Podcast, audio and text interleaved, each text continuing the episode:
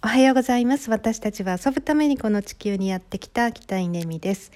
えー、っと昨日おとといとですね実はなんか見てしまっていますね。いや見ちゃダメですよ皆さん。小林真奈さん。あなんか芸能ネタ珍しく芸能ネタですけれども、えー、海老蔵さんのあのー、真央ちゃんのお姉さんなのかな、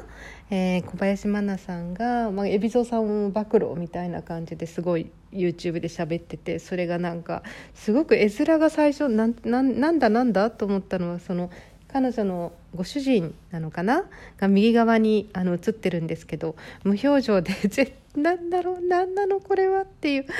なんかそんな状態の中彼女がもう本当にあの必死な演説をするんですけど。いやー、痛々しいですね。もう本当に、この子は真面目でいい子なんだなーっていう感じ。そしてなんだろう、言えなかったんだね。うん。だから今こうやって言うんだねっていうね、なんかもう本当にこう、はあと思いながら、思いながら見てついつい見てしまっていました。でまあねそうね、まあ、そんなことを考えてたんですけど。さっきあのそれを今ねあの解説する動画がまたいっぱい出てきていて医師の方がまあよくあるあのことです。よくあることっていうのはこうやってねあの揉める。うんあと、まあ、後々までしこりが残るってことはまあよくあることで。で、まあ、命に関わることなので取り返しがつかないしねまあそのマナさんが何言ってるかっていうと標準治療をしなかったあの前美蔵さんがねあの代替治療を選んだのかなそれもなんか、えー、占い師みたいな方の話を信じてみたいなことをまあ言ってるわけですよ。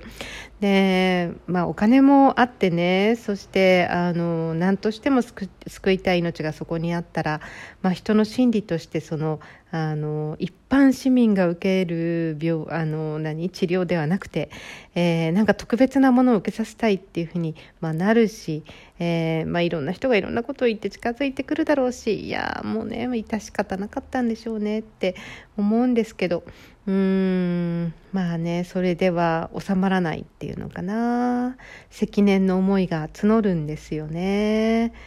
だけどこう YouTube とかで本当に拡散してしまうと不特定多数の人がそれを見る中に一番見られて困るというか一番届けたくない相手はその彼女が愛してやまない姪っ子甥っ子ちゃん海老蔵さんたちのお子さんたち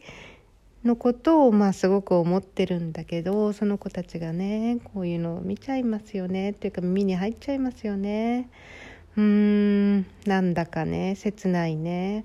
大人たち。大人たちのいざこざに子供が巻き込まれるっていうのがなんだか切ないなってあの思うわけです。